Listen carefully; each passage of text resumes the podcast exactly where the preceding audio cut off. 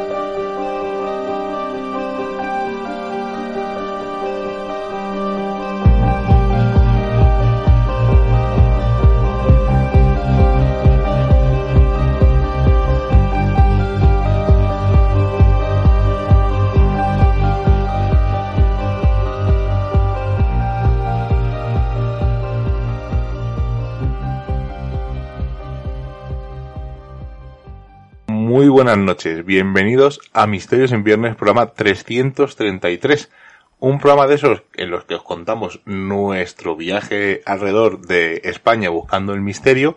Posiblemente haya una segunda parte porque nos queda otro tramo eh, de viaje, aunque este será mucho más pequeñito.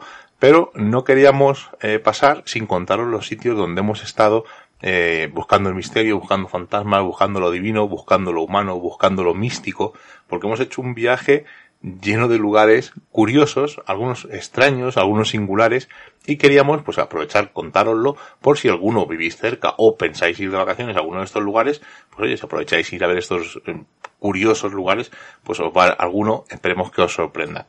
Así que sin más vamos a empezar a contaros este periplo en busca de fantasmas, en busca de misterio, y como siempre, pues eh, a mi lado está Seila Gutiérrez. Seila, buenas noches.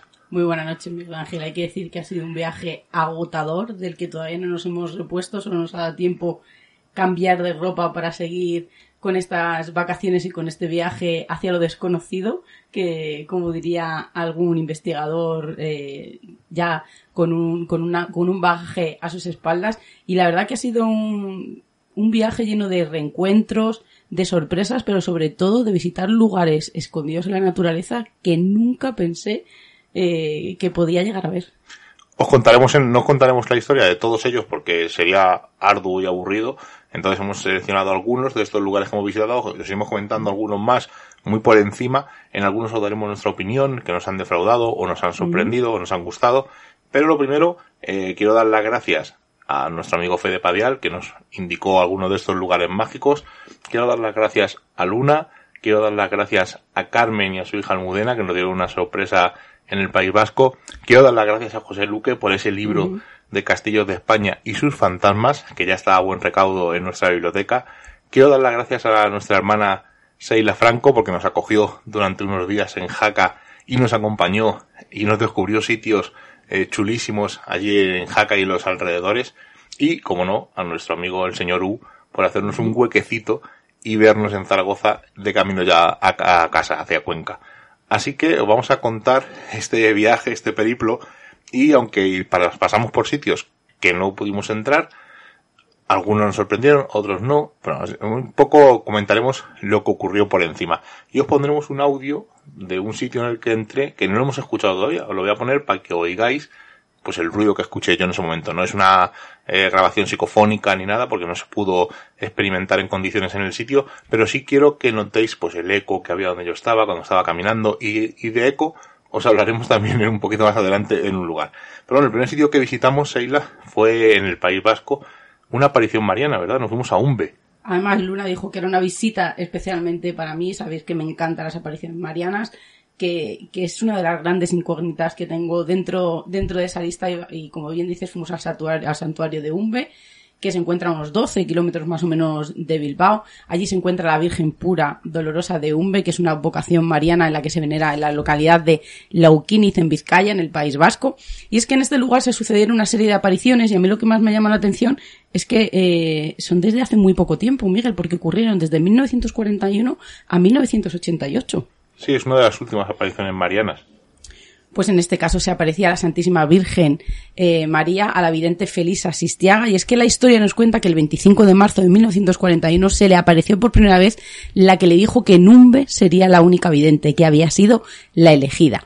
Pues según cuenta su hija dice que su madre estaba sola en casa, sentada en la cocina esperando a que su padre volviera de trabajar. Dice que de pronto vio a través de la ventana pues un gran resplandor que descendía y un bulto oscuro envuelto como en una nube muy clara. Al poco tiempo hizo que oyó unos golpes en la puerta y acudió a abrir pensando que sería su marido, pero allí no había nadie. Regresó a la cocina y se sentó. De nuevo tocaron a la puerta. Dice que su madre al abrir eh, vio que tampoco había nadie y que decidió en ese momento dejarla abierta y volvió a sentarse a la cocina. Al instante vio en un rincón de la casa a la Virgen arrodillada en una silla y acompañada a ambos lados de los candelabros de sus velas. Al verla dice que empezó a llorar y que le dijo en euskera que la llevara con ella en ese momento. La señora no le habló y se marchó. Desde entonces habría habido pues unas varias decenas de nuevas apariciones. Dicen que la siguiente aparición no fue de la Virgen sino de San Pedro en el año 1968. Cuentan también que algunas apariciones fue de, de algún ángel. Pero hay que decir que para la siguiente aparición hay que esperar a marzo de 1969. A partir de este momento se asegura que el agua del pozo cercano ahora es como una especie de pilón Sí, va a ser Eh, un pilón grande, que sí, te puedes incluso bañar en él. que posee propiedades milagrosas y curativas y es el pozo bendecido por la Virgen donde los enfermos y los sanos pues han de lavarse la cara y los pies como la señora le dijo a la vidente. Además hay un, un cartel muy grande que lo dice que para curarte pues tienes que lavarte la cara y los pies hay que decir que a unos metros hay un sendero por el que, que han empedrado muy bien, en el que dicen que la Virgen caminó descalza y que desemboca delante de la casa. Y aquí es donde se empiezan a suceder otros encuentros con Felisa Asistiaga en los que es usada como intermediaria para transmitir pues mensajes al mundo. En este momento, imaginaros, ¿no? Los peregrinos comienzan a golparse con objeto, pues de, de usar, de tomar casi en aquel momento, aunque hay que decir que no es potable, el agua de esa fuente que se dice que sana los males y las enfermedades. Y la última aparición fue el 8 de diciembre del año 1988, eh, hasta la, hasta 1990 eh, que fallece Felisa. Todas estas apariciones relatadas por la protagonista nunca han sido reconocidas como ciertas por la Iglesia Católica, pero aún así estamos hablando de un lugar de peregrinaje. Felisa, como digo, falleció el 10 de febrero de 1990 y cumpliendo el mandato de su madre, sus hijos procedieron ante notario el 9 de marzo del mismo año a la apertura de un sobre cerrado que ella guardaba celosamente un mensaje y un objeto para que fuera abierto después de su muerte. Todo ello, según habría afirmado Felisa por encargo de la Santísima Virgen, afirmaba eh, que debería de levantarse una capilla. Hay que decir que no es una capilla al uso, que era la casa donde ellos habían vivido desde pequeños. Además, eh, en la actualidad, donde se encontraba el establo, también hay una imagen de una virgen, como un nacimiento, un Belén, sí, donde puedes encender velas porque ahora está cerrado por el COVID y donde está la virgen, donde se alzó aquella imagen, pues no, no se puede entrar. Al ladito también hay otra habitación, pues en la que serviría, yo creo, de dormitorio, donde se encuentra un armario donde se van depositando todos los votos.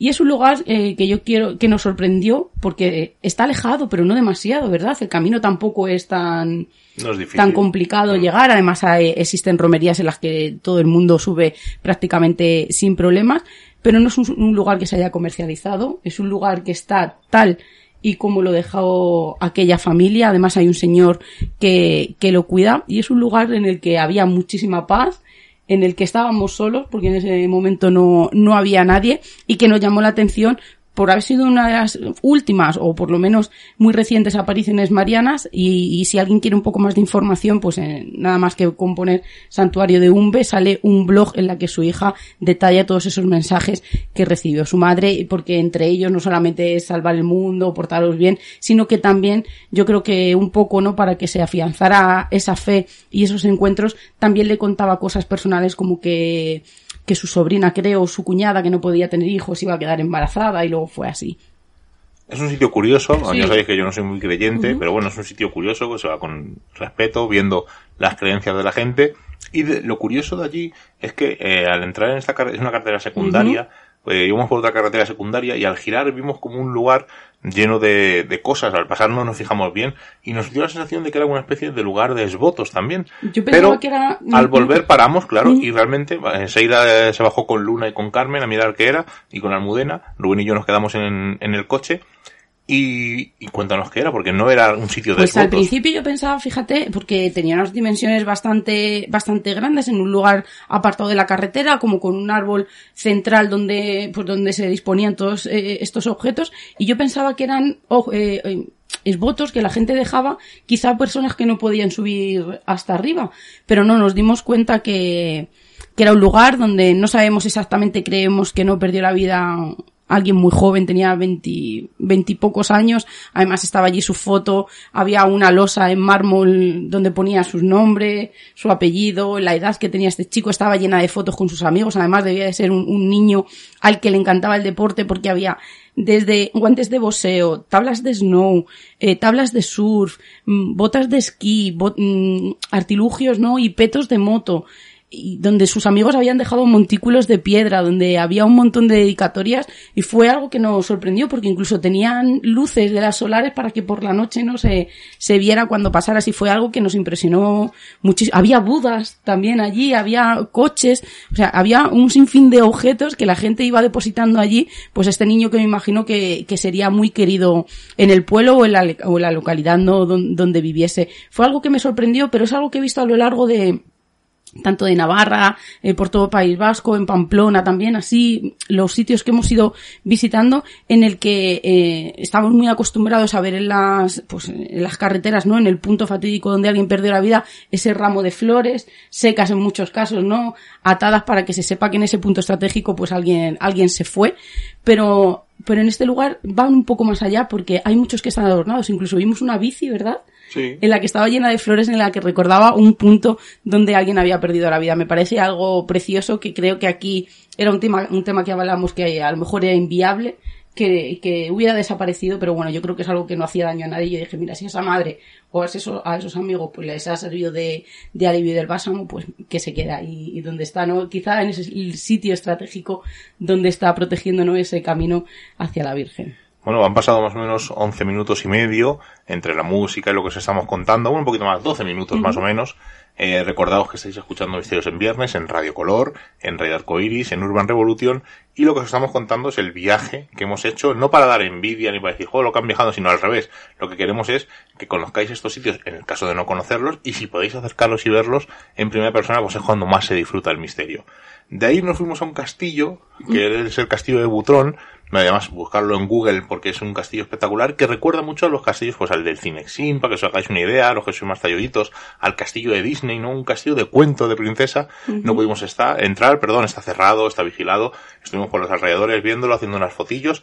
Y de ahí nos fuimos, bueno, nos fuimos a comer, íbamos a ir a Punta Lucero, es un sitio que ahora os comentaré, pero antes de subir, eh, no encontrábamos bien el camino para subir a este lugar. Eh, está en lo alto de un monte, dicen que es un pequeño monte, yo os aseguro que no es un pequeño monte porque la caminata que nos dimos fue terrible tanto para subir como para bajar, casi unos 14 kilómetros desde que nos dejamos el coche hasta que subimos y bajamos.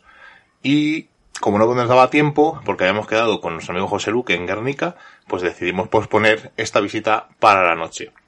Y nos fuimos a Guernica, que no entraba en nuestros planes, pero nos gustó bastante, ¿verdad, Saila? Tú tenías ganas de ir, además. es un sitio que además ha sido unas vacaciones, como digo, un poco amargas en algún sentido, ¿no? Porque hemos visitado muchos sitios de la guerra civil y a día de hoy pues se nos siguen poniendo evidentemente los pelos de punta. Guernica, además era una parada que yo dije que si teníamos tiempo que me, que me gustaría visitarla y tuve la oportunidad de verla pues al poquito casi de empezar esta, esta aventura. Es un pueblo, fíjate que lo único que me llamó la atención es que yo pensaba que era como como más pequeño, que iba a estar como más solitario y al final pues eh, casi casi es una pequeña ciudad donde está lleno pues de comercio, de bares, de donde la hostelería yo creo, ¿no? Que es eh, casi el motor de, de aquel lugar. Pero me parece, me parece muy bonito que a día de hoy se siga recordando tanto lo que ocurrió allí. Aparte de que haya una, una escultura de hierro en la que parece, ¿no? Que está cayendo ese misil, pero a lo largo de todo ese recorrido por este lugar pues pudimos encontrar el, el verdadero árbol de Guernica, que lo tienen dentro de, no sé qué edificio es, el que tiene... Creo que es la Diputación. Sí, o algo así. Y luego vimos al nieto, que es donde están cogiendo los pequeños brotes para irlos repartiendo por el mundo. Además, nos dijo Luna que el último que se había repartido lo habían llevado a Auschwitz. Sabemos que en un pueblo de Cuenca también hay, hay un brote de, de este árbol, pues como, como símbolo, ¿no? De esa, de ese, de esa firma de la paz. Y sobre todo, pues aquellas esculturas que nos recuerdan a esos republicanos que lucharon en aquel momento. Y sobre todo, pues, eh, esas placas donde nos hablan eh, cuáles fueron los heridos, qué personas murieron, con nombres y apellidos y edad, ¿no? Que, que a veces es, es tan necesario recordar. Y ya desde ahí estuvimos con nuestro amigo José Luque y volvimos a nuestro anterior destino que era Punta Lucero. Como os digo, dicen que es un pequeño monte, está en las tierras de Ciérvana, ya os aseguro yo, vuelvo a insistir que no es un pequeño monte, es, se, se le considera el balcón a la entrada del río Nervión. Y desde el siglo XVI más o menos se remarcó el valor estratégico de la zona y se crearon unas primitivas construcciones defensivas en las que seguramente habría alguna especie de torre de vigilancia o algo. Más tarde, los carlistas eh, fueron en 1876 los que construyeron unas trincheras en la zona, pero sin duda lo que nos visitamos nosotros fue los albores de la guerra civil cuando ganó importancia. Varias de las trincheras carlistas fueron readaptadas en la creación del cinturón de hierro que envolvía Bilbao y para ello se instalaron seis obuses modelo 1891 que incluso llegaron a repeler al crucero Canarias que se había entrado demasiado en la boca del Abra. Tras la conquista de Vizcaya por el bando franquista, se decidió recuperar la zona, que había sufrido graves daños, y para ello se llegó a instalar una línea con cuatro cañones, varios búnkeres y algunos puntos de ametralladoras. De todo esto, lo único que queda son los cañones, porque al final este punto estratégico no se llegó a usar. Lo que se puede visitar es una- un cuartel en lo alto de este monte, que está totalmente vandalizado, está destrozado, y subiendo unas escaleras entras ya en un túnel y entras ya en los búnkeres donde vas a esos cuatro balcones donde están los cañones. Los cañones son impresionantes, son grandísimos, tendrán unos cuatro metros de alto desde la punta del cañón hasta donde se manejaba. Están allí abandonados, están comidos por el óxido muchos de ellos. Y luego tienen dos nidos, digamos, de ametralladoras o dos sitios donde puedes vigilar, porque este búnker está, recuerdo que está en la cima y desde ahí vigilas tanto la entrada norte-este como la entrada sur-oeste. Y lo curioso, estando allí, además subimos cuando estaba anocheciendo, ya dentro se nos hizo de noche y intentamos, bueno, nunca se usó, por lo tanto decidimos no grabar. Aparte, eh, lo curioso es que había muchísimo eco. Éramos cinco, cinco personas, no, seis personas los que estábamos andando por allí. Y hubo un momento cuando ya nos íbamos, que íbamos todos juntos por el pasillo del búnker, eran unos pasillos bastante largos, tendrían, pues el pasillo tendría unos 300 metros fácilmente, o 400 metros, o sea, eran bastante grandes. Y íbamos andando y de repente eh, empezaron, se empezó a oír un ruido y creo que fue Carmen o, o Luna, o tú, incluso tú fuiste tú, Sheila, no recuerdo exactamente, eh, que decía, joder, se oye como una especie de avión. Y dije yo, no, no, es, es el eco, mira, parar. Y al andar, claro, íbamos andando, el eco se movía de una dirección a otra y provocaba ese ruido tremendo. Entonces, por lo tanto, descartamos primero porque no se podía, no se usó, no había ningún tipo de historia, aunque no, ser un lugar abandonado, quién sabe si ahí puede haber algo extraño. Y al, al problema del eco, por lo tanto lo descartamos. Desde luego la visita es súper curiosa. Subir campo a través, como era nuestra primera opción, eh, se descarta totalmente porque es un camino un poco de cabras. Y si se puede subir desde el pueblo cercano aparcando, pues hay una pista en la que te hace subir. Ya digo, son unos 7 kilómetros para subir más o menos y otros 7 para bajar. Unos 14, 15 kilómetros más o menos es lo que tenéis que andar si queréis subir hasta arriba. Esa, acabamos ese día, nos fuimos para casa y al día siguiente nos desplazamos hacia Pamplona porque queríamos ir a ver varios sitios por allí, pero antes hicimos una parada en Eunate, ¿verdad, Seila? que lamentablemente no pudimos visitar, estaba cerrada al público, solo se abre los sábados y los domingos, además cobran muy poquito porque además pone en la puerta que, que no tienen subvenciones y que simplemente no, pues hay que darlo para que aquello se mantenga. Es un lugar que nos dijo Fede que teníamos que ir sí o sí y claro, al llegar al lugar entendimos por qué, porque es una iglesia románica que se encuentra como en medio de, yo creo que el pueblo es- estará como a dos kilómetros más o menos, Además es un sitio muy especial, yo creo que este lugar evidentemente no está hecho al azar porque es justo en el lugar donde se juntan los caminos de Santiago de Somport, que es el aragonés, y el de Roncesvalles, que es el navarro. Además se caracteriza por ese claustro octogonal en el que nos hace viajar pues a épocas templarias y ahí también nos volvemos a hacer un montón de preguntas. Yo quería entrar para ver eh, las tumbas que encontraron dentro porque además eh, dice que se las encontraron con una especie de pues estas vieiras, estas conchas por lo que hace eh, también intuir que fue y que sirvió como hospicio para los, para los peregrinos y allí se encuentra la Virgen de Unate que es una verdadera preciosidad, una maravilla en la que su estilo es como muy bizantino. Así que esta vez nos quedamos con las ganas, pero bueno, también nos quedamos con las ganas que, uno de los motivos por los que fuimos era para visitar Gazteloache y no pudimos, había habido un derrumbe y solo dejaban eh, visitarlo hasta el principio de las escaleras. Así que no vimos a la Virgen, así que, y de momento, eh, Miguel, nos quedamos en el purgatorio. Sí, tendremos que seguir recorriendo, tenemos que seguir subiendo, siempre hay que dejar cosas para que podamos volver. Aparte, entre este sitio y el siguiente que os voy a contar, fuimos a un lugar un poco curioso que vimos ahí que nos llamaba la atención, era la cima del recuerdo, o creo que era ese nombre. Eh, subimos, eh, estaba en lo alto de un puerto, y lo curioso era que había un monumento en honor a, unos caídos en, una de las batallas que hubo bastante cerca de allí, incluso eh, se recogieron en su momento varios cuerpos allí, Ahora ya no queda nada, evidentemente, hay un monumento en honor a ellos. Y hay una especie de, como de una, como una especie de puerta, porque allí había un hospital, un hospicio, donde los peregrinos se puede, se podían curar en, su época. Es un punto por el que pasa el Camino de Santiago, además estando nosotros allí pasaron bastantes peregrinos, pasarían más de 10 o 12 peregrinos, y también en un lado hay una estatua, o bueno, son varias estatuas es un, homenaje a la evolución del peregrino, cómo ha ido, pues al principio con burras, a caballo, etcétera, y ha ido cambiando. Es un lugar súper curioso, lleno de molinos de viento, que nos podíamos casi casi tocar con la mano, porque estaban eh, justo en la cima, y es un lugar muy, muy, muy curioso, ¿verdad, Seila?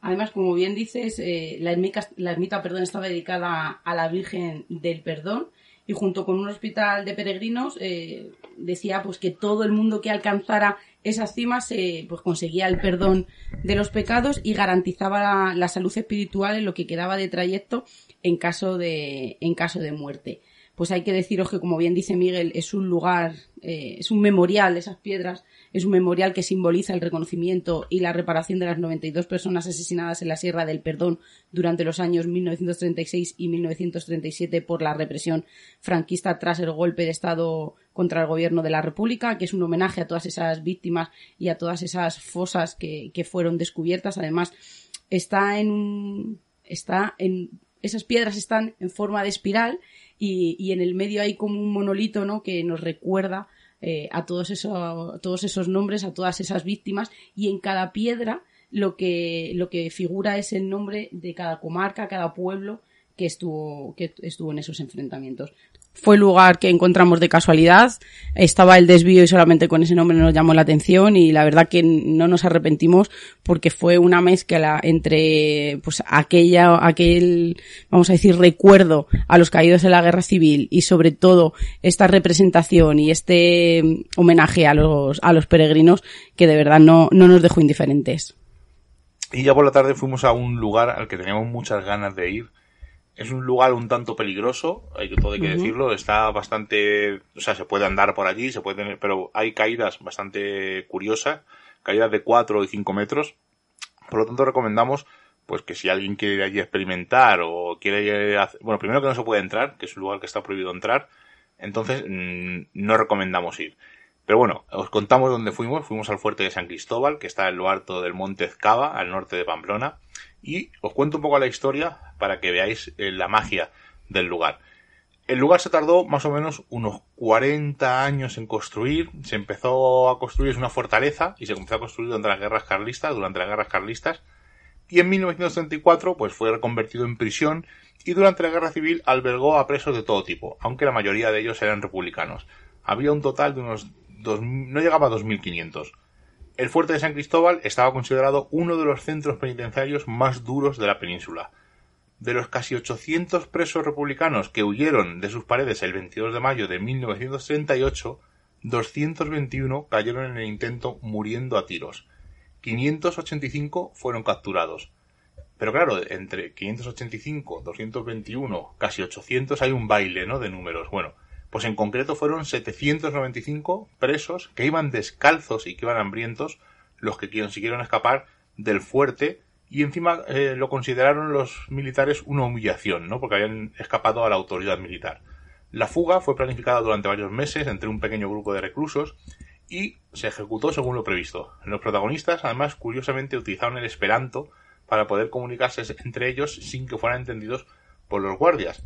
Había muy pocos militares en el fuerte en el momento de la fuga y los pocos que habían se hallaban desarmados y si algunos se disponían a cenar. Bueno, pues los presos consiguieron desarmar a muchos de los guardias y a hacerse con las pocas armas que había durante la refriega. Curiosamente, eh, solo uno de los guardias parece que opuso resistencia y perdió la vida. Pero, como de repente los presos hicieron con el poder de este lugar, del fuerte San Cristóbal, y abrieron varias celdas, algunos de los presos, viendo que las puertas estaban abiertas, pues pensaron que era una trampa de los funcionarios, de los militares, y decidieron no cruzarla, no sea que al cruzarlas los mataran. No obstante, uno de los guardias pues consiguió escapar y se dirigió a Pamplona para pedir refuerzos, lo que impidió que la evasión pues se completara. Solamente tres presos consiguieron llegar a Francia. 14 de los 17 promotores de la fuga fueron condenados a muerte y fusilados en público en el centro de Pamplona el 8 de septiembre de 1938. Eh, evidentemente, esta historia eh, la podéis consultar en cualquier sitio. Yo, por ejemplo, he consultado en la web Lugares con Historia de Javier Ramos pero el sitio es espectacular, ¿no? Subimos arriba, además se puede subir con el coche, se puede subir andando, hay varios ciclistas. El día que fuimos, creemos que era fiesta, eh, porque había bastantes personas por allí. Y, mm, pues, como os digo, decidimos bordear, pues todo el, el fuerte, a ver si había alguna manera de entrar o de adentrarnos o de poder bajar a hacer fotografías. Eh, como os digo, hay que tener mucho cuidado, hay caídas de 4 o 5 metros porque todo esto está alrededor de un foso que cubre el fuerte conseguimos entrar, nos vamos a contar cómo, y decidimos grabar pues un audio mientras que estábamos dentro para que oigáis pues el eco y la sensación de soledad que hay cuando nos adentramos en uno de estos sitios. Así que os lo voy a poner para que lo escuchéis.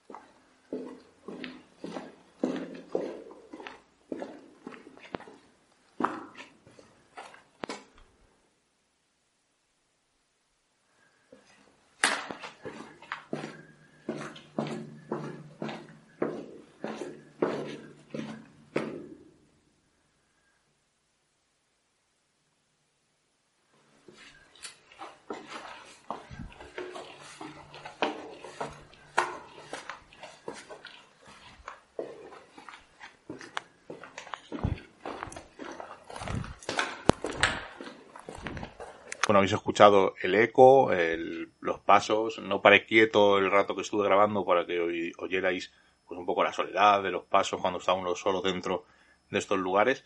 Es un lugar súper curioso, merece muchísimo la pena visitarlo. Lo único que con muchísimo cuidado, como os he dicho, y recordar que su entrada. Pero he dicho una cosa, que hay, mataron a varias personas y al lado hay un cementerio que Seila no lo localizamos, ¿verdad? Porque no estaba bien indicado dónde estaba el lugar.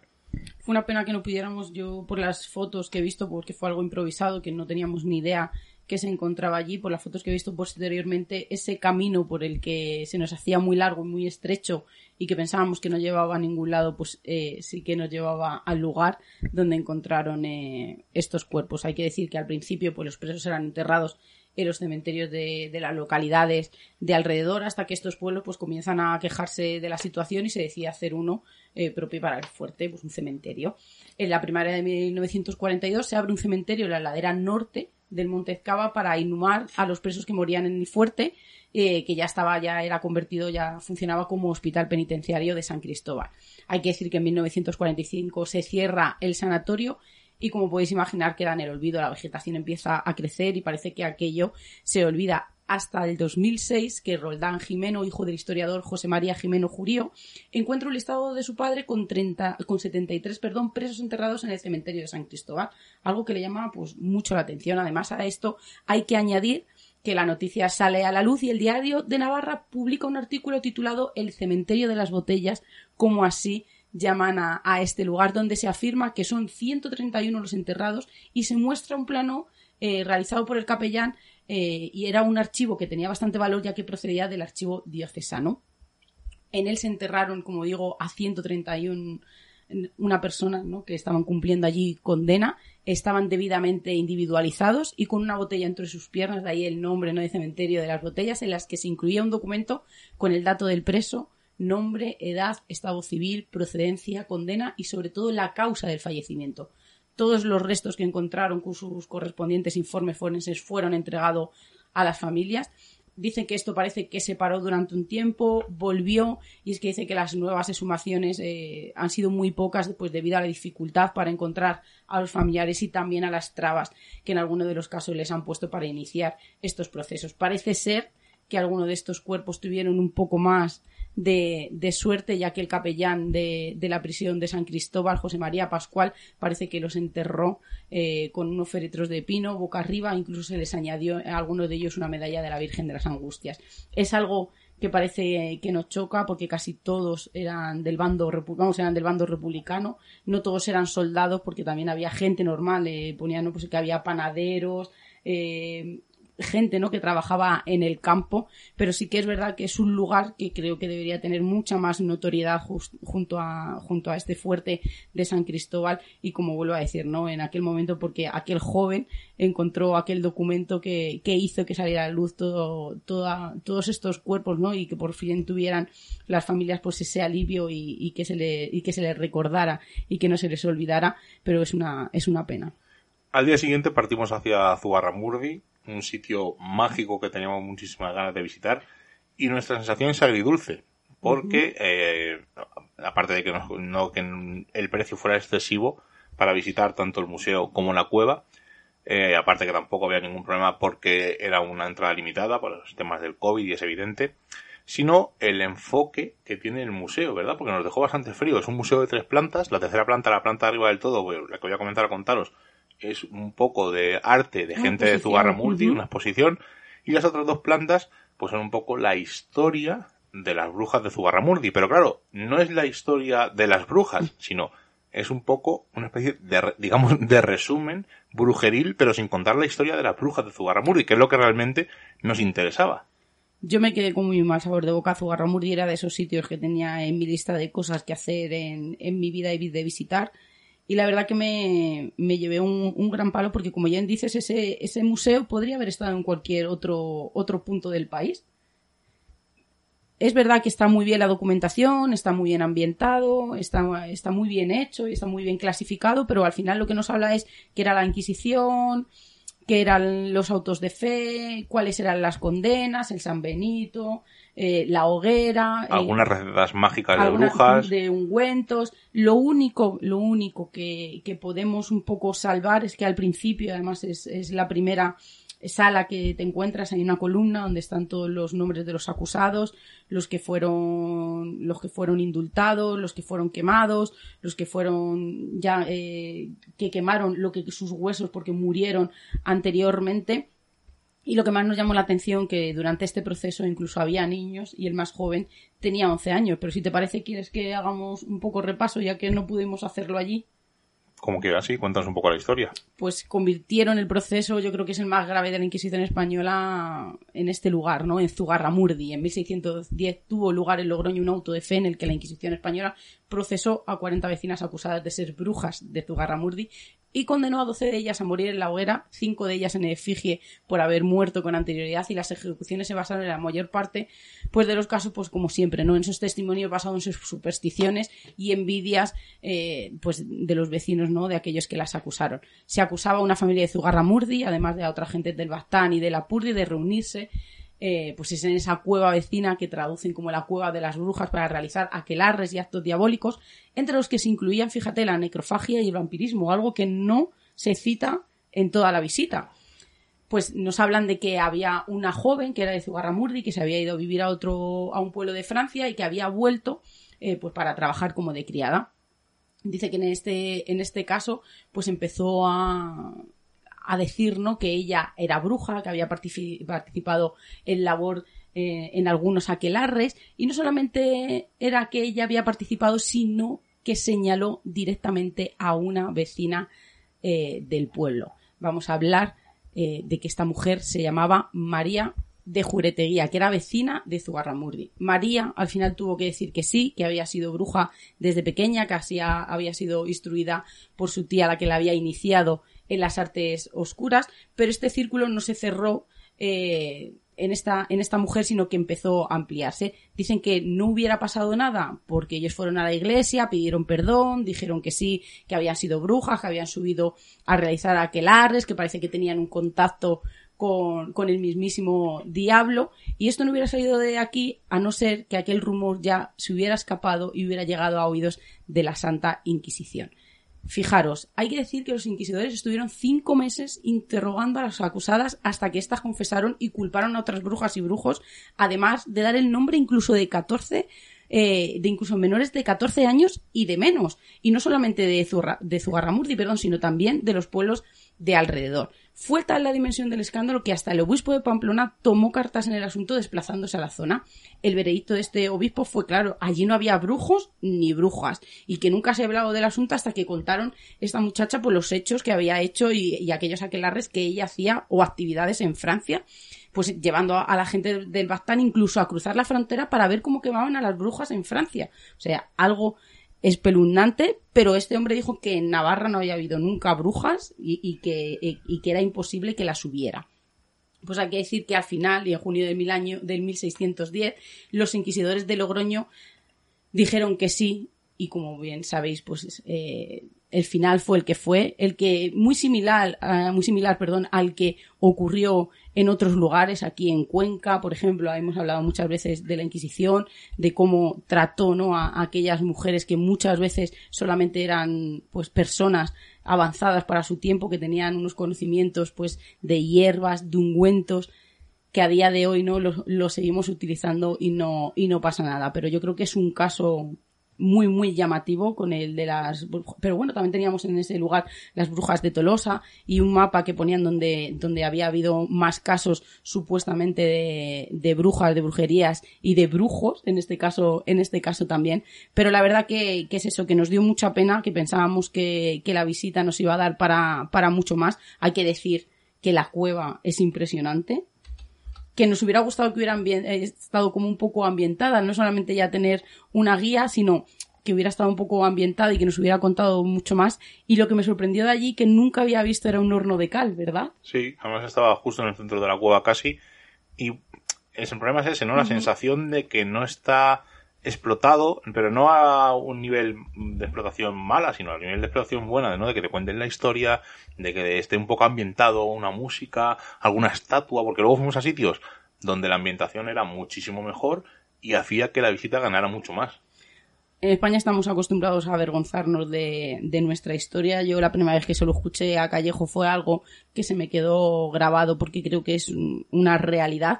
Y a mí la sensación que me da es que como si mm, es el pueblo no y al final vive mucho de, de, las visitas de que la gente va a ver el pueblo de las brujas pero que quieren como un poco taparlo, porque a mí lo que me hubiera gustado es quiénes eran, cómo vivían, qué ocurrió con esos niños, cómo se vivió en aquella época en el pueblo, cómo se vivió posteriormente después, ¿no? De, de estas acusaciones y de esta época brujeril, qué ocurrió, qué, al final qué era lo que hacían en aquella cueva, porque quizá simplemente se reunían las mujeres, ¿no? Porque no podían hacerlo en otro lugar y, lo único que hacían era bailar alrededor del fuego o no sé, ¿no? Con canciones populares, con un folclore tan rico que tienen yo creo que, que nos quedamos con ganas de más. Quizá yo fui con las expectativas muy altas y con encontrar respuestas a preguntas que tenía y al no poder encontrarlas, pues, pues nos vinimos un poco abajo, la verdad. Y eso que el día era idílico porque estaba lloviendo, estaba totalmente nublado, no hacía nada de calor, pues era un día, como suele decir, de perros o de brujas. Y desgraciadamente, pues no pudimos satisfacer ese hype, como se suele decir, ¿no? Y nos llevamos un poco un chasco. Aunque, mm, si vais, desde luego recomendaros la visita a la cueva, el museo de opcional. Además, eh, nos insistieron varias veces en que iban a poner una película en la planta baja. Mm. Eh, pensábamos que iba a ser pues la historia de, de Zugarramurdi y era una caza, la historia alrededor de la caza de brujas, pero orientado hacia la ciencia. O sea, un galimatías que no pegaba nada pues con el lugar en el que estamos. Desde luego, es un sitio que hay que visitar, eh, sobre todo lo que es la cueva, es, es mágica. Más puedes eh, entrar por una parte, puedes cruzar la cueva por varios lugares, te deja subir arriba, hacer varias fotos. O sea, es bastante curiosa, pero el museo, mm, oye, a que le guste mucho, mucho, que entre, pero desde luego eh, a nosotros por lo menos nos dejó un poco fríos. Y de ahí nos fuimos a un lugar mágico. Este sí que nos fue una sensación descubrirlo. Fuimos a un lugar llamado San Juan de Sar. Además, en el blog en el que encontré que, nos, que hablaba un chico de este lugar, eh, él invitaba, ¿no? O, decía, ojalá pudieras visitar este, este sitio, ¿no? Mágico solos, y así fue, porque estaba lloviendo, hacía un día horrible. No, y precisamente no es un sitio que vaya, que pase la carretera precisamente por ahí, porque es el camino entre dos pueblos perdidos en los montes, entonces no es un sitio que vaya mucha gente, aunque por lo que hemos visto luego y por lo que había allí, sí suele ir mucha gente, ¿verdad, Sheila? Estamos hablando de San Juan de Sar, que es un santuario espiritual que está enclavado en una reserva natural.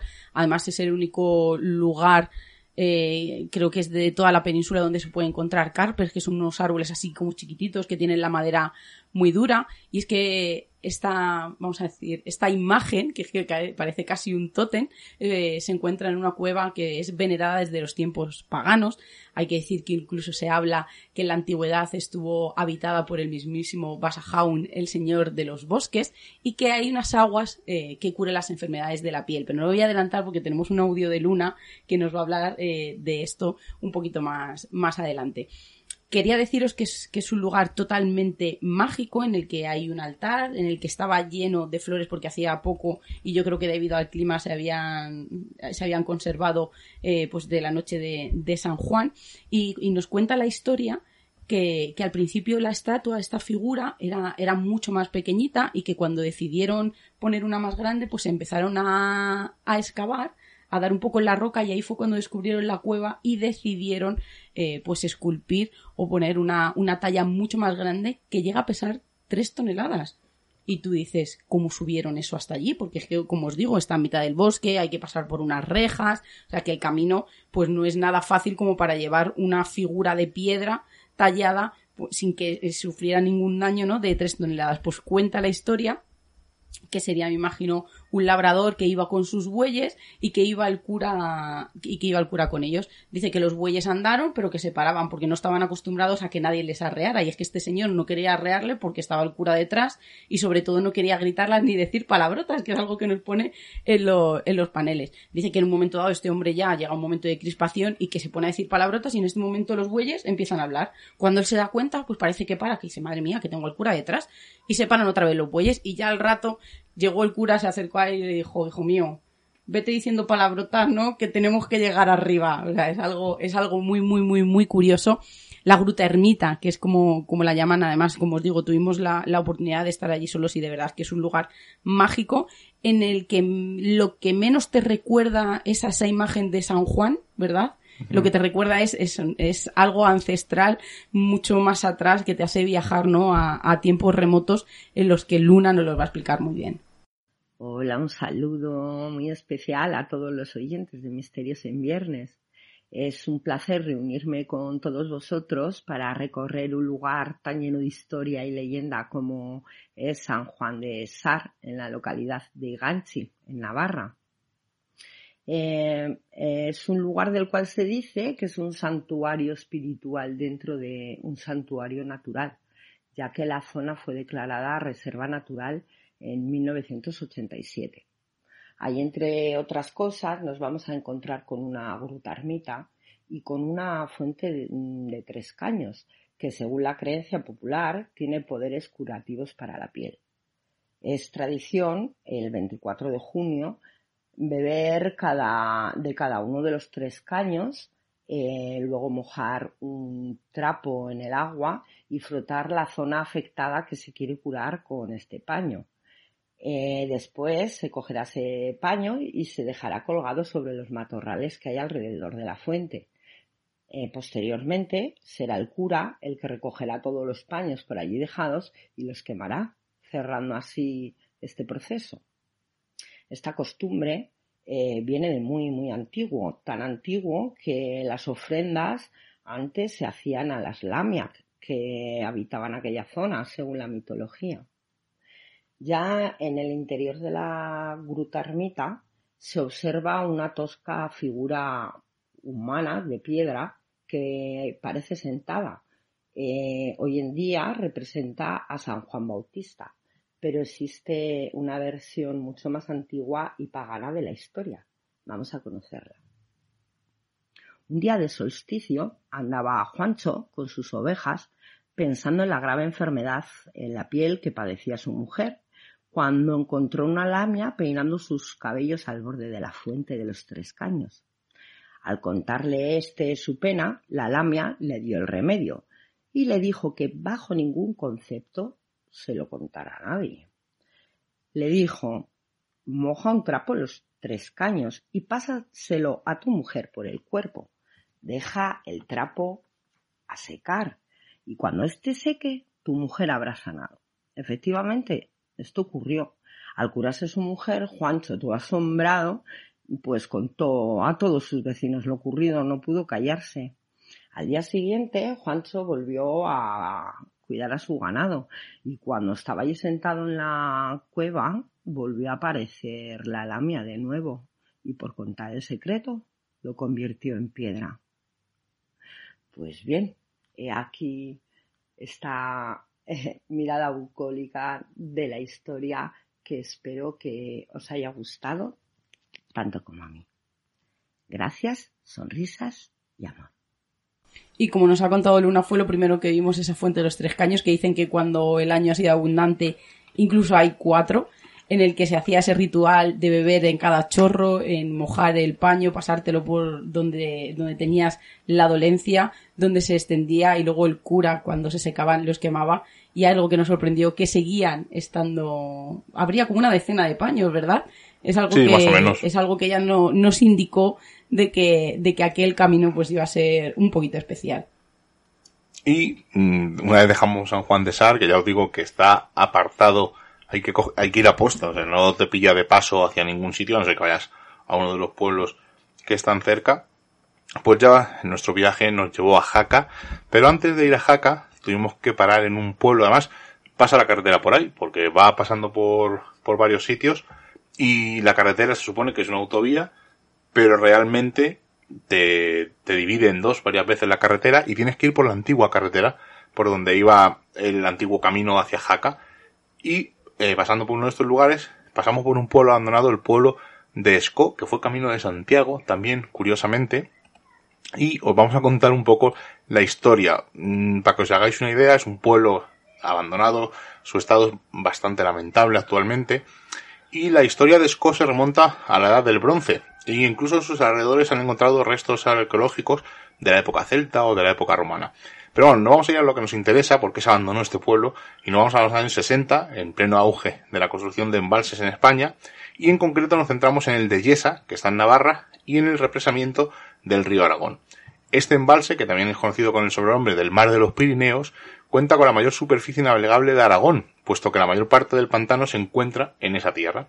Su inauguración provocó el abandono pues, de los pueblos como Ruesta, Tierma y Escó, afectando a más de 1.500 personas. Y en el pueblo de Esco, que habría unos 250 habitantes, en los años 50 más o menos, en la actualidad hay cuatro habitantes.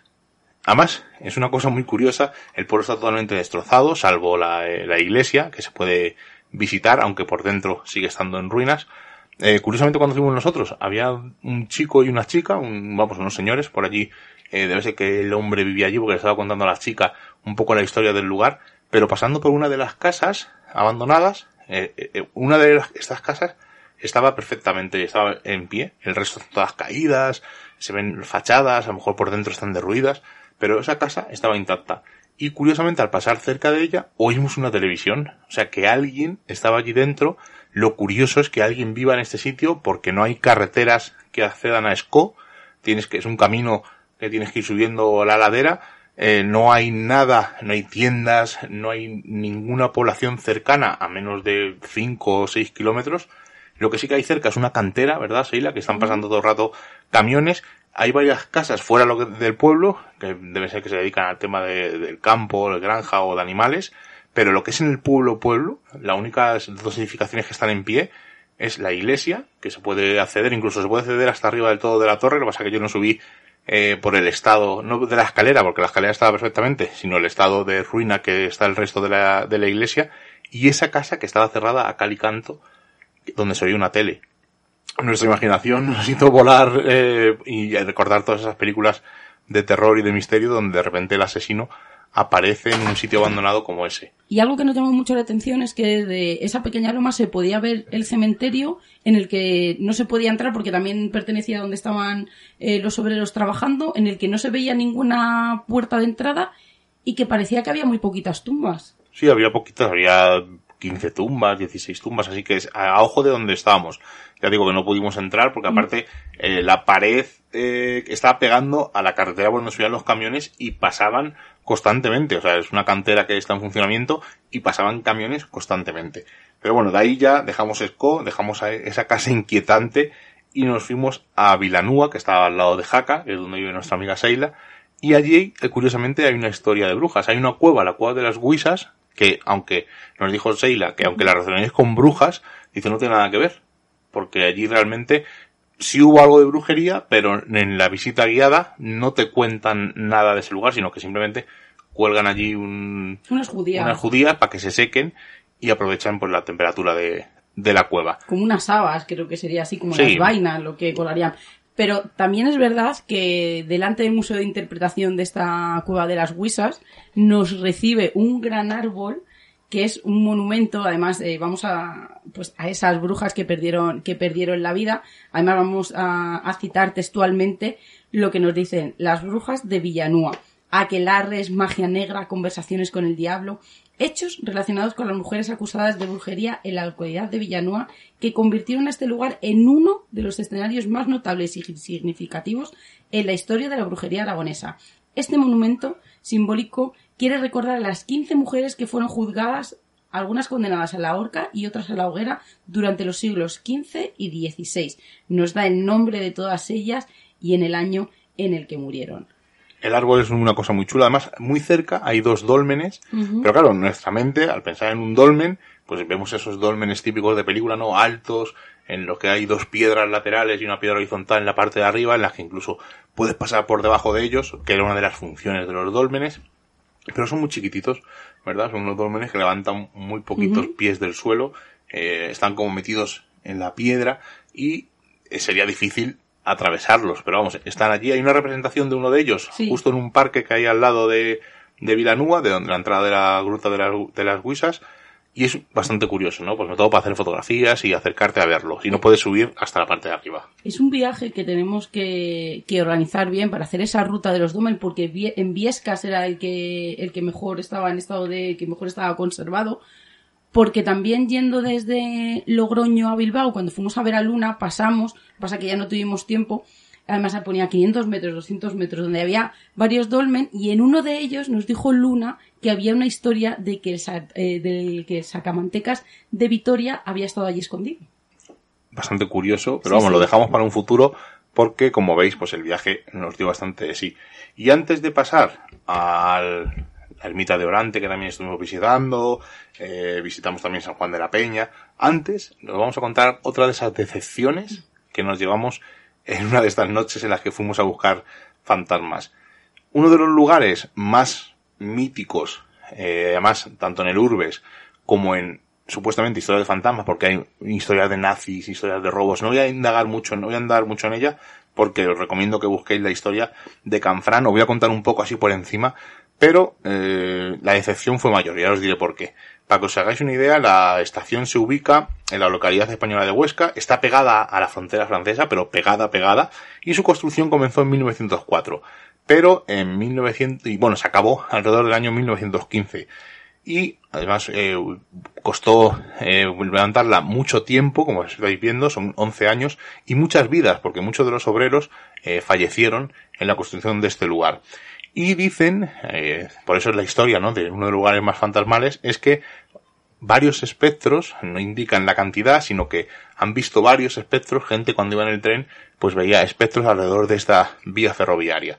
Pero el 27 de marzo de 1970, un tren de carga descarriló en el lado francés, donde el camino es un poco más angosto, que en el lado español, y provocó el derrumbe del puente del Estaguet, con la consiguiente interrupción del servicio entre ambos lados, porque la estación de Canfrán lo que hacía era un, digamos, una especie de puente entre España y Francia, para que los trenes de mercancías y el comercio fuera mucho más sencillo. Y como os digo, se derrumba eh, este puente del Estaguet y se paraliza por la actividad de la zona.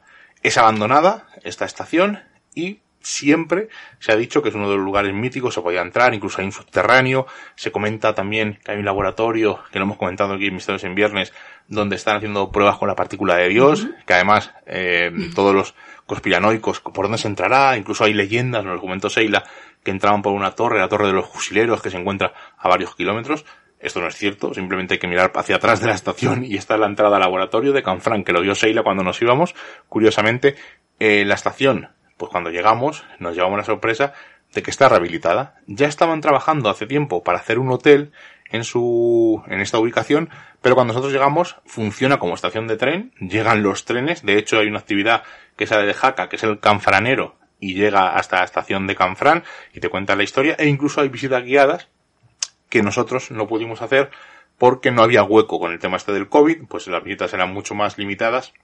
Y te contaban la historia de la estación y te dejaban bajar aparte de los subterráneos, pero desgraciadamente no pudimos bajar. Está totalmente iluminada, se puede recorrer parte de la estación vieja, parte de la estación nueva, no hay ningún tipo de vigilante, el rato que estuvimos allí, que estábamos unos 40 minutos tranquilamente, allí nadie nos llamó la atención ni por qué estábamos allí a esas horas de la madrugada, y desde luego, pues ponme, para ir a hacer unas fotos como curiosidad, pues oye, es una cosa más que, que no podéis quitaros ya que si estáis cerca. Pero ir a propósito a, a grabar o a experimentar o a fotografiar, desde luego, bueno, a fotografiar sí, pero si es para hacer temas de urbes y tal, descartarlo porque la están remodelando, hacen visitas guiadas como os he dicho, y no se puede visitar.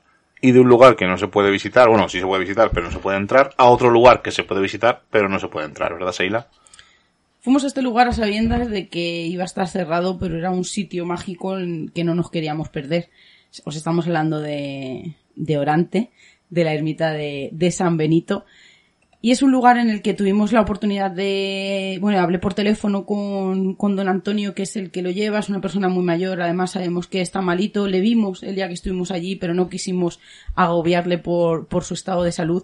Pero fuimos a este lugar llamado, pues, eh, por todos esos testimonios que, que se cuentan. Dicen que es un lugar mágico. Dentro de esta ermita parece ser que no puedes permanecer durante mucho tiempo, 8, 10, hasta 15 minutos, en los que incluso se han hecho experimentos con, con, con eh, electroencefalogramas en el que se dice que, que no está allí construida por azar y cuando uno la visita sabe que no, que no es así, que, que, nos tenemos que ir, ¿no? Tenemos que viajar a, a tiempos donde, donde vamos a decir que no, no, no nos llega, ¿no?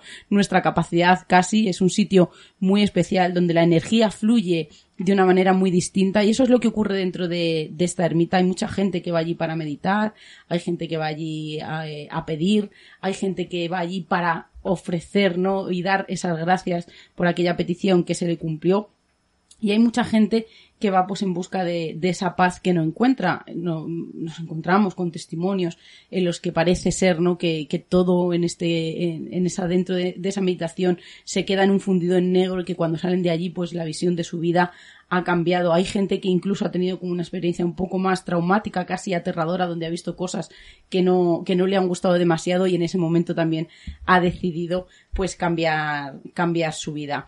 Hay que deciros que el origen eh, ancestral de San Benito parece ser que nos, que nos tenemos que remontar, como he dicho, a la prehistoria y que los primeros datos que tenemos también de esta construcción pues datan de 1774. Está como en un cerro en el que se hacen romerías, en la que os digo no, que la gente va, va allí porque tiene mucha devoción, incluso a lo largo del camino dentro de las piedrecitas nos podemos encontrar con algunas imágenes religiosas. Y es que podría tratarse, fíjate Miguel, de un observatorio astrológico solar y yo creo que tiene bastante significado y bastante coherencia. Además, detrás de la ermita hay como una especie de mesa. Ahora te voy a decir lo que es porque he logrado, logrado encontrar para qué sirve. Pues lo que digo que es que nos tendríamos que remontar a, a tiempos del bronce final, incluso antes.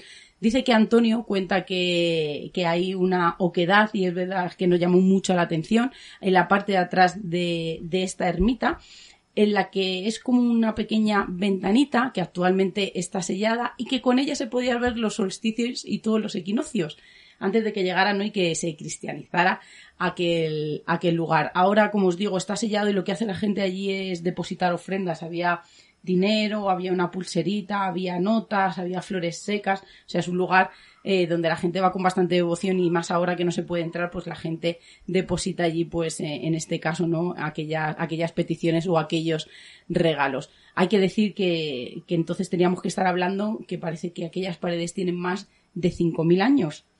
Y esa mesa que está un poquito más eh, adelante, casi terminando ya ese cerro, además tiene una oquedad en el medio, ¿verdad? Estaba, había pintados unos símbolos que nos imaginamos que tendrán pues un, significado muy especial. Estaban también los puntos cardinales. Además, cuando llegamos esa, había una pareja y aquel hombre estaba como meditando, ¿verdad? Estaba, estaba realizando alguna práctica.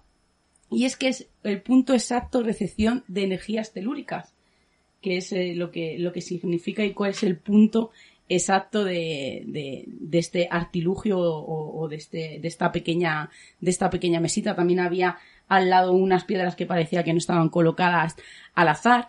Y hay que una especie de hito, sí, una especie, sí, una especie de hito. O sea, es que yo creo que allí no hay nada, no hay nada al azar desde su construcción, desde su ubicación, desde su significado y de lo que pasa allí. Hay otra curiosidad que, fíjate Miguel, que parece que aquella construcción es de piedra, ¿verdad? ¿Y de qué es? De cal. Ah, pues pensaba que era de piedra. Pues es de cal, dice que, que se ha solidificado de, de, una forma muy, se ha litificado, que es como se llama de una forma muy especial, pues dando ese aspecto de piedra, pero, pero realmente es de cal. Hay que decir, eh, como digo, ¿no? que, que uno se da cuenta de que aquello no está construido allí porque sí, y hay que decir que es una ermita benedictina, y que hay cuatro más ermitas alrededor, y la ermita de San Benito se encuentra situada justo en el centro de esa X, o sea, ni uno, ni un poco más para adelante, ni un poco más para atrás, ni para los lados, sino justo en el medio. Además, desde la ermita de Orante se puede ver el resto de ermitas. Y es que en el solsticio de verano sale por la de San Benito de Herata y se pone por la de, la de San Salvador de Leire. Y en el solsticio de invierno sale por el sol de Santa María de Vallarán y se pone por San Juan de la Peña, teniendo siempre como centro la ermita de San Benito de Orante. Fue una visita que nos supo a poco. Eh, hubiéramos querido poder hablar con, con don Antonio, pero ya os digo que no quisimos eh, sabíamos que estaba un poco malito, pero además este matrimonio no, nos comentó lo que le había ocurrido y cómo se encontraba y no quisimos y como tenemos otra un, otro viaje pendiente, tenemos que volver, pues intentaremos poder, porque Fede nos decía hablar con don Antonio que sabe más de lo que dice. Así que fue, fue una pena y además el hombre por teléfono me decía, ¿pero de dónde venís? Y yo le dije, desde Cuenca. dijo, no, se sintió como un poco mal pero que esto tampoco es, intentándome decir, ¿no? Que no iba a haber una gran basílica, ni iba a haber una gran ermita. Yo le dije, ya, ya lo sé, pero no se preocupe. Digo que vamos a, subir igualmente porque es algo que tenemos pendiente. Y otro sitio del que visitamos al día siguiente, no, ese mismo día, ¿no? Fue. Fuimos primero a Orante y luego fuimos a este lugar, porque íbamos con hora, pero salimos prontito. Eh, este sí que os recomiendo la visita guiada, eh, nos daría para un programa largo, largo, porque es un sitio mágico. Estamos hablando de San Juan de la Peña. Eh, son dos monasterios. El antiguo está metido dentro de la roca, dentro de la piedra de la peña, como dice el nombre. Y el nuevo, pues está en la parte de arriba. Eh, además, eh, la entrada a los dos monasterios son 8 euros, o sea que es bastante económica. Y aparte, entre un monasterio y otro han puesto un autobús que te sube y te baja cada media hora. O sea que, por lo tanto, si estáis cerca y podéis visitarlo, o si no, pasar a posta a visitarlo, merece la pena. Bueno, os voy a contar eh, muy por encima, porque es que es imposible contar todas las historias que hay en ese lugar. Bueno, pues lo más principal, la leyenda, ¿no? De por qué se construye allí. Dicen que un joven noble llamado Boto, y hay otras versiones que dicen que se llama Otto, pues estaba de caza, ¿no? Por estos parajes, y ha visto un ciervo, pues empezó a correr detrás de él, pero como el ciervo era huidizo, pues llega al monte Pano y se despeñó por el precipicio. Boto iba detrás y milagrosamente su caballo se quedó eh, al borde del precipicio. Hay otras versiones que dice que se cayó y bajó eh, milagrosamente como si estuviera flotando, pero la versión que más me gusta a mí es que las patas de adelante se quedan colgando y las patas de atrás del caballo se quedan justo en la peña y no se cae. Bueno, pues sano y salvo, vio, un, de- depende de la versión, ya bien sea desde abajo del barranco o desde arriba, pues vio una pequeña cueva y descubrió una ermita a San Juan, dedicada a San Juan Bautista. Y en el interior halló el cadáver de un ermitaño llamado Juan de Antares. Se impresiona por este descubrimiento, va a Zaragoza, vende todos sus bienes y junto a su hermano Félix se retira a esta cueva y empieza una vida eremítica. Bueno, esta es la leyenda, ¿no? Lo que realmente ocurrió, pues no se sabe muy bien cuándo se empezó a construir. Eh, posiblemente hubiera allí algún tipo de cenobio, hubiera algo, pero eh, este sería anterior al siglo XI. Pero la construcción de mayor importancia empieza en el año 1026 por iniciativa de Sancho el Mayor. Curiosamente, este lugar ha sido devastado en varias ocasiones. En el año 1949 y 1675, digamos que fueron los incendios más, más graves, pero se ha incendiado varias veces. A raíz de este último, el de 1675, pues eh, aparte de, del frío que hacía en el lugar y lo que nos estuvo contando la guía, pues deciden construir el monasterio nuevo en la parte de arriba. El monasterio antiguo fue declarado Monumento Nacional el 13 de julio de 1889 y el moderno el 9 de agosto de 1923.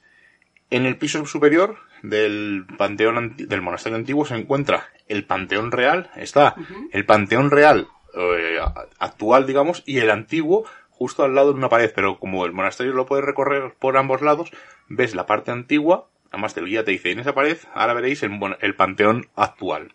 Y en él, durante muchos siglos, se enterraron algunos de los monarcas de Aragón y de Navarra.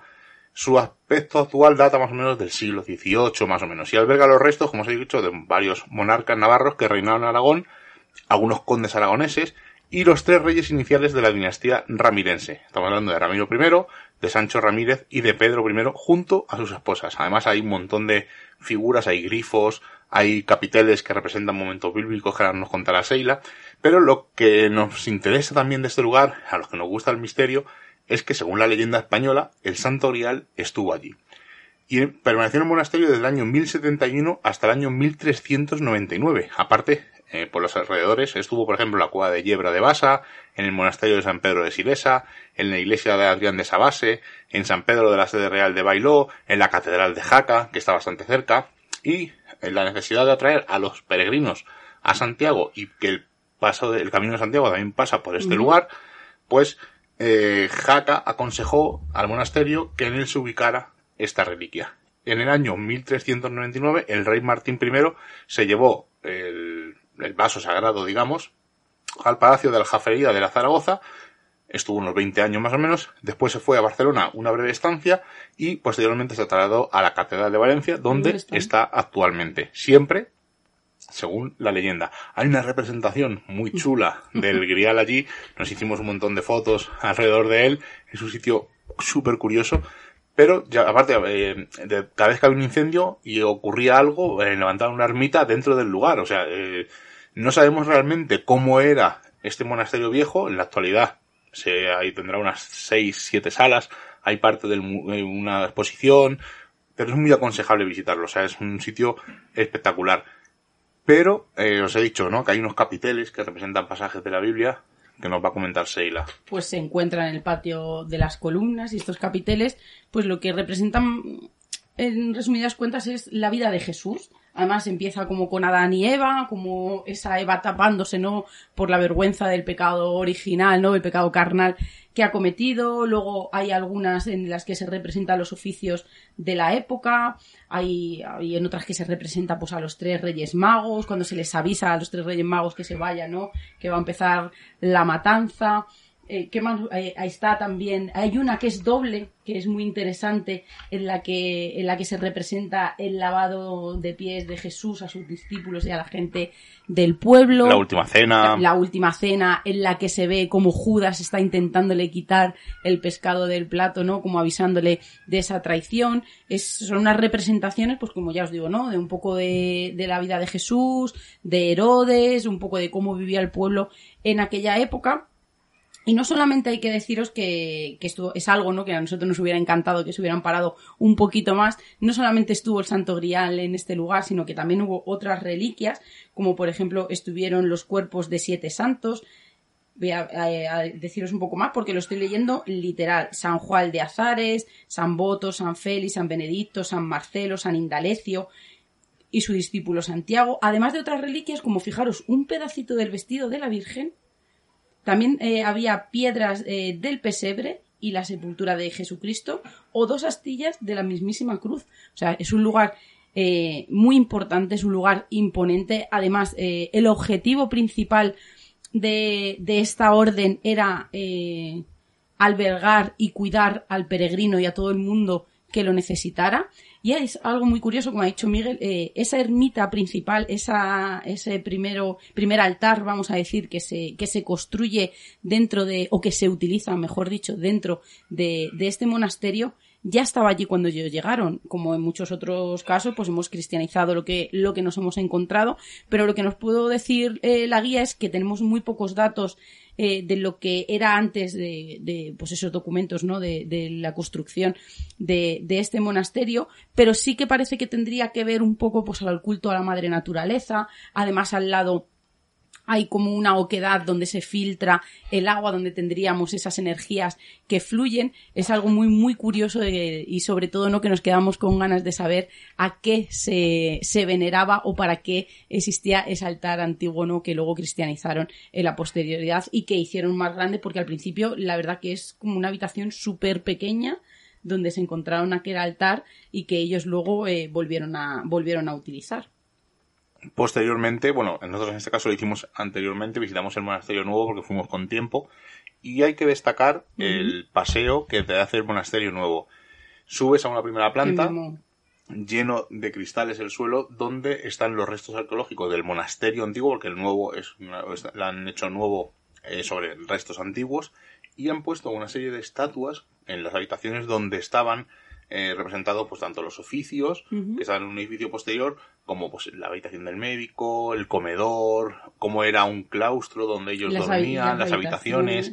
y desde luego el mimo con una música todo el rato lleno de carteles, de leyendas, eh, visores en 3D, o sea, es un sitio espectacular. Y si podéis ir a visitarlo, creo que es de los enclaves, perdón, más mágicos que hemos visitado no solamente en este año, sino en mucho tiempo. Es un lugar muy, muy curioso. En San Juan de la Peña también sacaban una cruz y hacían como una romería en las épocas de sequía, en la que iba muchísima, muchísima gente y muchos fieles. Eh, como dice Miguel, no ha sido un sitio que ha sufrido eh, muchos daños, muchos incendios, pero de verdad que es, eh, hay que resaltar que el mimo con el que está hecho ese museo de interpretación es algo brutal, espeluznante, además que es que te traslada y al final parece que estás abajo, ¿no? Con, con ellos eh, trasladándote, ¿no? Pues a, aquella época. Es una visita que yo creo que no debe de faltar, además nosotros eh, llegamos con, pues, eh, llamados por, por ese santo grial y al final lo de menos fue, fue aquella, aquella copa que siempre hay que resaltar, como nos dijo la guía, que no tenemos que fijarnos en todos los, en todos los adornos posteriores que han sido donaciones, sino que lo que nos tenemos que fijar es en el cuenco, igual que se, que se explica en el, de, en el de Valencia. Bueno, pues como teníamos poco ese día, esa misma noche nos decidimos ir a un lugar que nos llevó nuestra amiga Seila, a la ermita de San Juan de Izuel, o bueno, tiene varios nombres, ¿verdad? Porque de Cenarbe también. La ermita de Cenarbe. Bueno, andando hay como una hora y media larga más o menos en coche es un cuarto de hora, es un camino un poco, vamos a decir, terrible, y es el único resto que queda, esta ermita de San Juan de Izuel, o de Cenarbe, es el único resto que queda del antiguo poblado de Izuel o de Usuel. Además es de, está datado alrededor del siglo XIII. Además, el 24 de junio también se celebra una romería en la que acuden los vecinos de Vilanúa, de Castillo de Jaca, de Cenarbe, y eh, aparte del camino, que es espectacular en mitad del bosque, pasamos muy cerquita de, del viaducto, es el camino de Orville, como se llama. Además tiene el viaducto, tiene unos 28 arcos de piedra, más son espectaculares. Es una obra de la arquitectura civil construida para el paso de la línea del, como os he dicho antes, del Canfranero, del ferroviario del Canfrán, y se inauguró el 24 de junio de 1916. Y más o menos a unos dos kilómetros de este viaducto, de cuando empezamos a verlo, pues se encuentra la ermita de San Juan. Es un pequeño templo, digamos, eh, parece, a nosotros nos dio la impresión de que era un refugio, que luego lo han remodelado en ermita. Y es donde van, donde celebran, como os digo, el último fin de semana de junio, esta romería.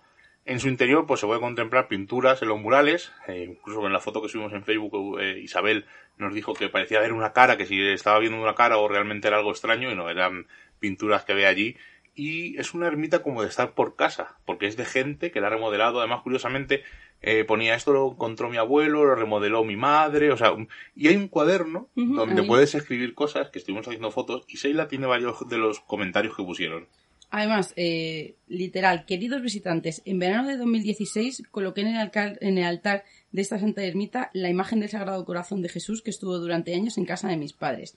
Esta imagen fue bendecida por el excelentísimo señor obispo de Vitoria, que concedió día de indulgencia plenaria a quien por primera vez, en las condiciones habituales, un Padre Nuestro, Ave María y Gloria. En este cuaderno el visitante puede escribir su recuerdo de paso por esta ermita. Y luego, en una de, de las primeras hojas, nos dice, mi madre lo restauró y mi abuelo por encontrarlo y ser artífice de su restauración.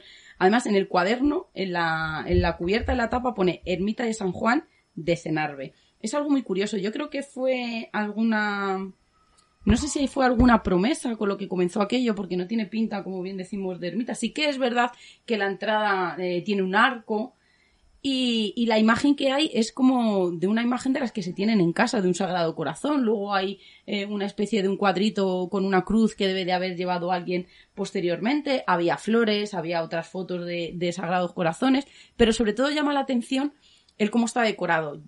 Yo pienso, o sea, no es nada fácil llegar en una pared y empezar a dibujar. Además, había escenas que eran como bíblicas, había como una cenefa que habían querido hacer como la cruz de Santiago alrededor, como, como a mitad de la pared de, de toda la, de toda la iglesia, donde estaría como el coro arriba o no sé si eh, para que estuvieran en alguna de las habitaciones cuando estaban allí en el refugio también había eh, imágenes. Es algo, me parece, increíble en el que hemos tenido la suerte de que es un sitio que no conoce demasiada gente, solamente pues ciclistas y gente que va por allí andando, pero sí que es verdad que he leído eh, posteriormente que se hacen romerías. Sí, a ese lugar. Sí, sí, por eso te digo que, pero que no solamente hacen una, sino que es eh, de Villanúa y de los otros pueblos de alrededor, o sea que es un sitio que no entiendo o sea, a mí me encanta que lo tengan así, pero que es raro que no lo hayan remodelado ni que lo hayan restaurado de alguna manera. También el camino de allí, nosotros lo hicimos con un coche, se tarda un cuarto de hora más o menos, lo hicimos de noche, está lleno de animales, oíamos animales por allí, por los, alrededores, pero no subir allí un camión es difícil para hacer una obra, una remodelación, una grúa. Yo creo que de momento el sitio está curioso, es un sitio que está así bastante desconocido y esperemos que el que suba eh, pues sea pues para, pues hacer unas fotillos y ver el lugar que es bastante curioso. Además, las pinturas parecen como de niños, ¿verdad? sí, claro, pero es que imagínate una persona cualquiera que nos pusiéramos a, a dibujar en, aquellas paredes que encima no son llanas, en las que tienen muchas irregularidades. Además, es que son como, como muy bizarras también, como muy bizantinas, con esos ojos muy grandes, eh, muy grandes, con esas cabezas también y los cuerpos pues desproporcionados. Además, yo lo que más me asombra y doy la gracia, ya te digo, es que se haya respetado el objetivo de, esa familia que comenzó eh, con aquello, ¿no? Y yo creo que es un claro ejemplo que muchas veces el creer no, no tiene nada con el poder, no, no tiene nada que ver con el poder. Y por último dejamos un enclave donde mucha gente dice que ocurren fenómenos paranormales, pero eh, puede que no sea tan cierto. Bueno, vamos a ver dónde vamos, porque ya regresábamos hacia Cuenca, pasamos por Zaragoza, paramos, vimos a nuestro amigo Oscar Utrilla, tomamos un café con él y fuimos a Rodén el Viejo. Rodén el Viejo está al lado de Rodén el Nuevo, es un poco para que os hagáis la idea como Belchite el viejo y Belchite el nuevo. Una Están calle, una sí. calle separa, en este caso, separa una carretera y un montículo. Bueno, este pueblo, a principios del siglo XX, pues tendría unos 200, 210 habitantes. Y Sevidas, pues sus vidas fueron truncadas en 1937, en la Guerra Civil Española, y ocurrió algo, algo no curioso, eh, ni tampoco algo muy grave, porque ha habido gente que ha dicho que se ha bombardeado. Bueno, os cuento un poco así por encima para que veáis. Eh, se encontraba en una encrucijada en el medio del frente de Belchite. Entre agosto y septiembre de 1937, el bando republicano lanzó una ofensiva sobre Zaragoza y siendo el principal objetivo el avance hacia la capital aragonesa, el ejército popular movilizó un gran número de efectivos en Rodén. Hay dos versiones. La versión oficial dice que durante el verano de 1937 tiene lu- lugar la destrucción del pueblo de Rodén, siendo desmantelado para usar los elementos constructivos de madera, etcétera, etcétera, de los inmuebles para construir para las tropas republicanas, pues, eh, trincheras y lo que sería la línea del frente de Belchite. Y luego hay otra versión no oficial, eh, sobre todo eh, apoyada por Carlos Vitrián, que es un arquitecto y presidente de la Asociación Acción Pública para la Defensa del Patrimonio Aragonés, que, que ha hecho varios estudios y muestra un Rodén arrasado por el fuego de artillería y seguramente, según él, bombardeado por aviones. A nosotros mm, no nos dio esa impresión, la ermita o la iglesia que se mantiene en pie lo que está más arriba, que sería casi casi de lo primero que bombardearían, pero bueno, el sitio es curioso. Una vez que acaba la guerra civil, en vez de reconstruir Rodén, lo que hacen es a los pies de esta loma reconstruir Rodén el nuevo, lo que es el actual Rodén, y Rodén el viejo lo dejan eh, pues un poco como monumento a este lugar. Un monumento o recordatorio a la guerra civil como en Belchite y como varios pueblos que hay de Guadalajara, hay seis pueblos en total que fueron bombardeados o, en este caso desmantelados y los han dejado como recuerdo a esta barbarie. Pero claro, hay mm, gente que dice que allí ocurren fenómenos anómalos, que ocurren cosas extrañas, sobre todo en la iglesia. Eh, experimentar allí es mm, bastante difícil y os digo por qué. Aparte de que está arriba y corre un viento, el día que fuimos hacía un viento terrible, al lado hay molinos de viento que están constantemente funcionando. El pueblo, la parte de abajo, está a menos de 100 metros. En línea recta estará a 50 metros. Y aparte, está a... Bueno, es que estando en la iglesia oímos un ruido y era el ave que pasa justamente al lado. O sea que desde parte de la iglesia se ve las vías del ave. Por lo tanto, experimentar allí, pues es difícil.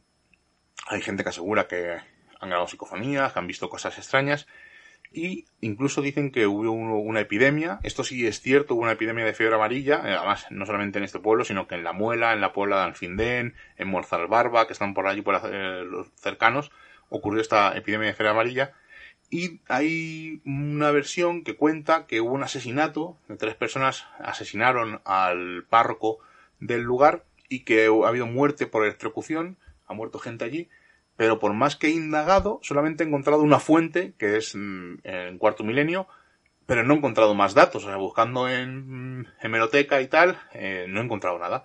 Por lo tanto, es otra, puede ser que sea una información que no sea fácil de acceder, pero buscándola solamente he encontrado esa fuente. Eh, curiosamente, este sitio se ha vendido como otro Belchite, ya digo que hay otra versión no- oficial que dicen que fue bombardeado, e incluso ha sido visitado por las, los viajes de la nave del misterio, contando pues la leyenda y la historia que supuestamente ocurrió allí. Pero es que tenemos que irnos muy, muy atrás porque ya nos hablan de, de que en este lugar hubo, hubo población, fijaros, al menos por lo menos en la, en la edad de bronce al final, y es que ha habido hallazgos que, que así lo atestiguan.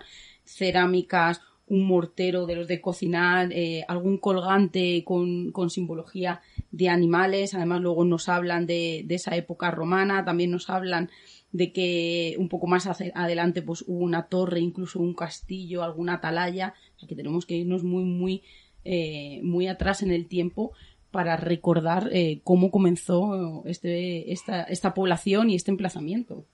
Y hasta aquí nuestro viaje en busca de fantasmas, de misterio, de lo paranormal, de lo místico, de lo humano. Y por supuesto, si hemos descubierto algún sitio para vosotros y queréis visitarlo, pues oye, mandarnos una foto cuando vayáis. Si estáis cerca en estas vacaciones o si sois de la zona o si hemos dado algún dato erróneo, ya sabéis que los comentarios de iVox en Misterios en Viernes, tanto en Facebook Misterios en Viernes, en Twitter arroba Misterios en V o en Instagram Misterios en Viernes, podéis, o el correo misterios en viernes arroba gmail.com, podéis mandarnos cualquier tipo de sugerencia, eh, crítica, lo que queráis. Sabéis que es un programa abierto a todo tipo de experiencias y a todo tipo de opiniones. No censuramos nada. Y con esto, pues como digo, nos, nos despedimos. Seguramente, vamos, seguramente no, seguimos viajando porque tenemos otro pequeño viaje, no tan largo como en esta ocasión, es un poco más un viaje lúdico, pero seguro que habrá algún sitio que exploraremos o que indagaremos y ya os lo contaremos en un futuro. Así que ya sí que sin más, nos marchamos hasta la semana que viene, ¿verdad, Seila? Sí, ha sido un placer. Vamos a descansar un poquito porque ya os digo que nos queda la segunda parte. Y yo creo que nos ha quedado muy claro en este viaje, Miguel, por razones, ¿no? Brujería, la guerra civil, eh, por otros motivos, ¿no? En la zona en la que estábamos, que ha muerto y sigue muriendo mucha gente por la forma de pensar. Sí, claro, al final pasaba ya con la brujería. Además, eh, no lo hemos comentado, pero hay que decirlo que eh, tanto el caso de Zugarramurdi como el de las brujas de Salem son muy parecidos y están muy cerca en el tiempo. O sea que es una curiosidad bastante, bueno, que queríamos resaltar, lo comentamos en su día cuando hablamos de brujas, pero lo queríamos comentar. Y por último, ha sacado, ya que hablamos de brujería, Enrique Chezarra ha sacado un libro de brujería, eh, ha sacado Reediciones Anómalas y podéis echarle un ojo si os interesa este tema porque tiene muy, muy buena pinta. Nosotros no descartamos que viaje desde el País Vasco hacia nuestra biblioteca del misterio. Ha sido un viaje maravilloso en el que el, Valle del Baztán es algo increíble. Hemos visto paisajes que no nos merecía la pena fotografiarlos porque no les hacía justicia. Así que de verdad es, es, es algo que merece la pena conocer, ¿no? Pues otros lugares, otra cultura, otra gastronomía, otro folclore y sobre todo esas leyendas que, que vamos en busca de ellas y yo creo que es algo eh, de lo que no nos vamos a cansar nunca. Nos marchamos. Hasta la semana que viene. Como ya hemos pasado el umbral mágico de la medianoche y nos reclama el misterio, nos ocultamos nuevamente en nuestras guaridas a seguir con nuestra vida mundana. Y la próxima semana volveremos con nuevos temas del misterio, los cuales no revelaremos en su totalidad, porque recordad, estáis escuchando en Radio Color, Radio Arcoiris y Urban Revolution Misterios en Viernes. Hasta la semana que viene.